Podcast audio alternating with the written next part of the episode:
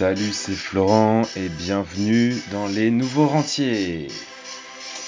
On est lundi et du coup on va attaquer euh, une nouvelle semaine de podcast aujourd'hui.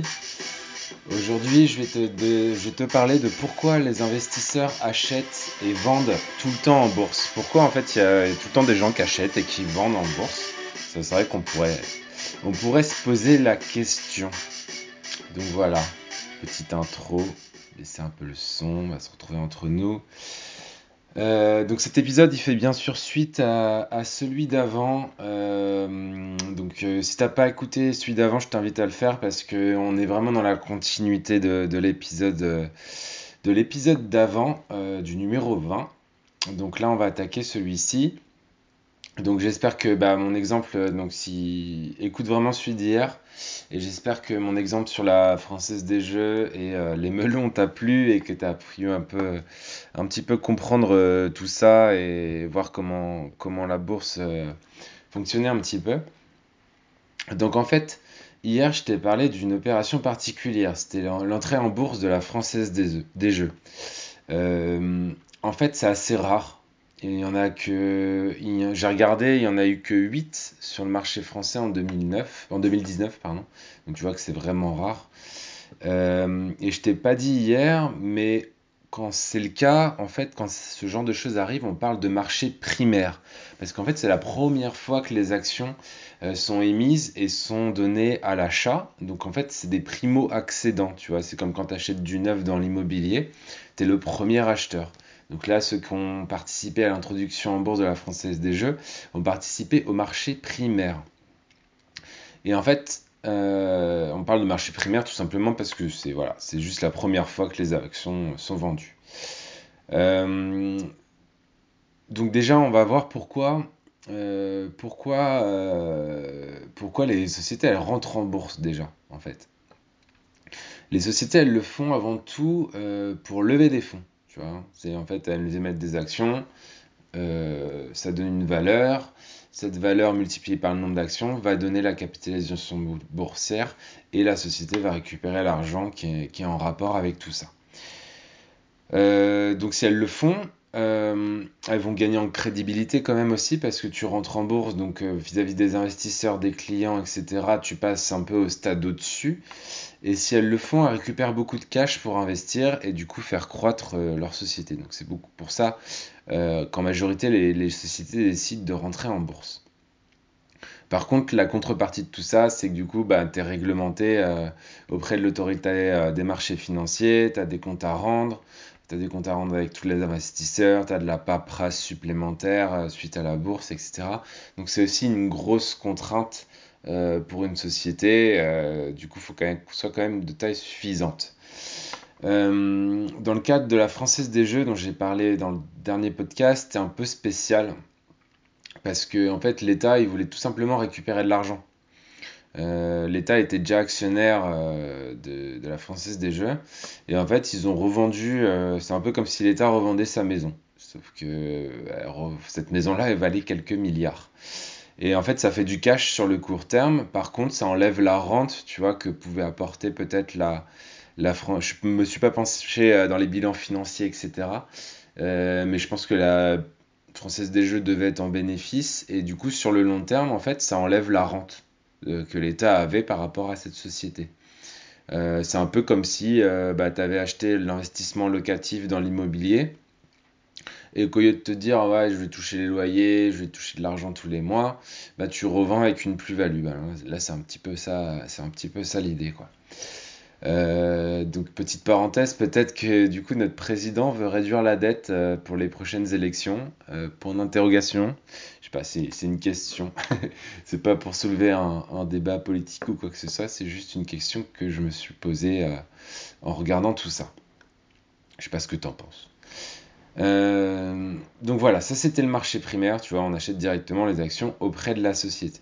Mais la bourse telle qu'on la connaît un peu plus, telle que les gens en parlent et qu'on entend parler euh, de manière générale, on appelle ça le marché secondaire. Parce que, en fait, c'est juste qu'un individu ou un institutionnel va vendre à un autre individu ou à un autre institutionnel. Tu vois, c'est comme un marché. On s'échange des actions. Il y en a un qui vend, il y a un qui achète. Lors de cet échange, en fait, on fixe le prix et le nombre. Par exemple, je vends euh, trois actions totales à 60 euros et puis il y a quelqu'un en face qui m'achète euh, trois actions totales à 60 euros. Euh, c'est un peu comme si tu achetais n'importe quoi en magasin, tu veux trois pommes, bah voilà, on va te, faire le prix au kilo. Alors c'est pas le bon exemple parce que là c'est au kilo, mais tu veux acheter, on va rester sur nos melons, tu vas acheter trois melons, bah c'est à la pièce, donc on va te donner un prix par melon et tu vas payer la somme totale. Bah, quand, euh, quand tu veux vendre ou acheter une action en bourse, bah, c'est la même chose.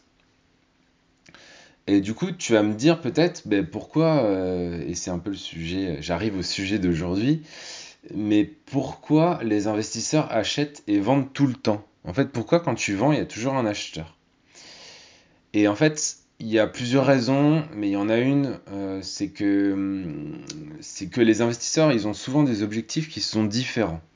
Euh, parce qu'il y en a qui vont faire euh, de l'investissement long terme, un peu comme moi et ma méthode. et il y en a qui vont plutôt faire du court terme, et on va plutôt appeler ça du trading et les traders. J'essaie vraiment de, résumer et de simplifier grandement les choses. Euh, en plus, euh, tous les jours, tu as accès aussi à des analyses d'experts. Euh, on appelle ça des consensus, tu vois. En fait, il y a des avis d'experts. Si tu vas dans n'importe quelle plateforme en bourse sur Internet, tu peux cliquer sur le nom de l'action et tu verras le consensus des experts. Et ces experts, ils vont te donner leur avis. Donc, ils vont te dire d'acheter, de renforcer. Donc, renforcer, c'est tu as déjà acheté, mais tu rachètes encore c'est l'occasion de renforcer, tu vois. Euh, conserver, c'est bah tu gardes. Alléger, c'est en vendre une partie. Et puis vendre, bah là tu vends tout. Et euh, j'ai pris l'exemple pour la Française des Jeux. Euh, c'était il y a quelques, quelques jours.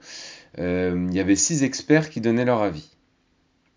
Non, pardon, il y avait sept experts. Non, 8 experts, je vais y arriver. Il y avait 8 experts qui donnaient leur avis. Donc il y en avait six, dans les 8, il y en avait 6 qui conservaient, il y en avait un qui achetait et il y en avait un qui vendait. Et après, bah, là tu vas te dire, bah, tu m'étonnes qu'on ait du mal à investir en bourse, parce que même si les experts, t'imagines, il y en a quand même, il y en a quand même la majorité qui conserve, mais euh, il y en a un carrément qui achète et l'autre qui vend. Alors il faut se mettre d'accord les gars, parce que si même les experts ils sont pas d'accord, euh, nous, en tant que particulier, ça, va être compliqué. Et c'est pour ça que je pense que les gens trouvent ça compliqué. Et en fait, c'est ça aussi qui va faire que les investisseurs, ils achètent ou qu'ils vendent en permanence. Parce qu'ils vont éventuellement suivre aussi, peut-être, euh, en tout cas les particuliers, euh, les avis de ces experts. Et après, bah, du coup, c'est comme un registre, tu vois, dans l'immobilier ou dans n'importe quel commerce en général, c'est juste la loi de l'offre et la demande. Donc s'il y a plus de personnes qui veulent acheter un truc, bah, les prix montent. Euh, comme exemple, je peux te donner, euh, pas l'iPhone 11, il va être plus cher que le 10. Euh, donc voilà, parce qu'en fait, il y a plus de gens qui veulent acheter le 11 que le 10, c'est parce que le 11 est nouveau. La bourse, c'est pareil, si tu as, une action qui intéresse beaucoup de monde, bah, les prix vont monter. Et s'il y a plus de personnes qui veulent vendre un truc, et eh bah, les prix baissent. Euh, par exemple, euh, une vieille voiture par rapport à une voiture neuve. Euh, si tu as une vieille voiture, ben, tu auras moins d'acheteurs, tu auras plus de gens qui vont vendre des vieilles voitures. par exemple, tu veux vendre une Clio, il y a je sais pas combien de tonnes de Clio à, vendre. Ben, le prix va, va, être plus bas parce qu'il y a plus de vendeurs que d'acheteurs. Donc c'est pareil dans n'importe quel marché, c'est la base. Voilà. Et c'est ça qui va faire c'est vraiment ça en bourse qui va faire que les cours de la bourse, ils montent ou ils descendent. Donc, euh, tu vois, si on résume, les prix vont varier en fonction de l'avis des experts, des résultats de l'entreprise, du climat économique actuel et de tellement de trucs, en fait, qu'on ne peut absolument pas prévoir l'évolution du cours de bourse d'une société. Et ça, vraiment, j'insiste vraiment là-dessus parce que en fait, beaucoup de gens, quand ils veulent investir en bourse, ils veulent juste prédire l'avenir. En disant, ouais, je mise sur cette telle société parce qu'elle va monter, et du coup, je vais gagner de l'argent. Et, et en fait, si tu commences à réfléchir comme ça en tant qu'investisseur particulier, tu vas être très vite perdu si tu n'as pas de stratégie. Parce que parce que bah, déjà, tu vas pas savoir combien mettre en bourse, sur quoi, à quel moment, à quel moment tu achètes, à quel moment tu vends, quelle société t'achètes, quelle société que tu vends. etc. Et en fait, je pense que c'est aussi pour ça qu'on va mettre ça sur une assurance vie en remettant finalement notre argent à notre banquier euh, et pour que ça soit automatisé euh, un petit peu, un minimum. Et pour pas se prendre la tête en fait avec tout ça. Sauf que quand on fait ça, on oublie que c'est de l'argent de nos économies qu'on place. C'est le fruit de tout, notre travail, quoi. Et si tu le files à ton banquier pour la bourse, eh bien, tu peux être bien, tu peux être sûr qu'il sera mal placé, avec des frais et sans beaucoup de rendement, malheureusement. Et, et ça, c'est une réalité. Je veux dire, euh, si tu places aujourd'hui ton argent euh, en bourse avec ton banquier, euh, bah, regarde tes rendements, mais je pense qu'on ne sera pas sur des trucs exceptionnels. Donc voilà, après, moi, à titre informatif, du coup, je peux t'aider parce que ça fait 10 ans que je fais euh, de l'investissement en bourse et euh, je suis passé justement par plein de stratégies avant de trouver ma, méthode. je, suis placé, pour te donner quelques exemples, au début, je faisais des actions avec dividendes, après j'ai commencé à m'intéresser aux trackers, après j'ai commencé à migrer sur des trackers en particulier. Et euh, après, j'ai commencé à mettre une vraie stratégie en place derrière. Et c'est tout euh, ce cheminement de pensée, si tu veux, sur 10 ans. Euh, savoir que bah, il y a 10 ans, je devais avoir mis 2000 euros en bourse et aujourd'hui, j'en ai plus de, plus de 14 000. Donc, tu vois, c'est un peu tout ce cheminement de pensée qui m'a permis d'arriver d'arriver là aujourd'hui. Euh, donc bah déjà, euh, n'hésite pas du coup si tu as des questions que tu veux que j'aborde en particulier, tu peux me laisser un petit commentaire euh, sur Apple Podcast si tu as une question en particulier sur la bourse, comme ça ben, toutes les questions que je recevrai, je pourrais les aborder dans des futurs podcasts. N'hésite pas aussi à laisser une petite note sur Apple Podcast ou parler des nouveaux, des nouveaux rentiers autour de toi. Et puis si tu veux en savoir plus, alors il y a deux choses. Si tu veux en savoir plus sur la méthode, tu as deux, moyens de le faire. Le premier, c'est de cliquer sur le premier lien en dessous du podcast ou dans le podcast. En fait, c'est pour rejoindre le club des nouveaux rentiers. Donc, c'est un club dans lequel j'envoie un mail par jour, euh, tous les jours à midi, du lundi au vendredi. Donc là, selon l'heure à laquelle tu écoutes le podcast, il est peut-être encore temps ou pour, euh, avoir le mail de demain, il est peut-être encore temps de t'inscrire. Donc ça, c'est la première chose. La deuxième, c'est que tu peux aussi accéder à une conférence gratuite que j'ai donnée en janvier dernier. Euh, cette conférence, elle, dure une heure et elle t'explique en fait comment je gagne actuellement 30% euh, par an en bourse en moyenne sur les, sur les 10 dernières années et 20% en moyenne sur les 30 dernières années. Donc tu vois, c'est des fondements qui sont solides. Euh, bien sûr, moi, ça fait que 10 ans que j'investis, mais euh, le calcul, bah, je l'ai fait sur des données réelles et je l'ai rétro, euh, je l'ai back, on appelle ça back-testé, tu vois, donc je l'ai back-testé sur les 30 dernières années.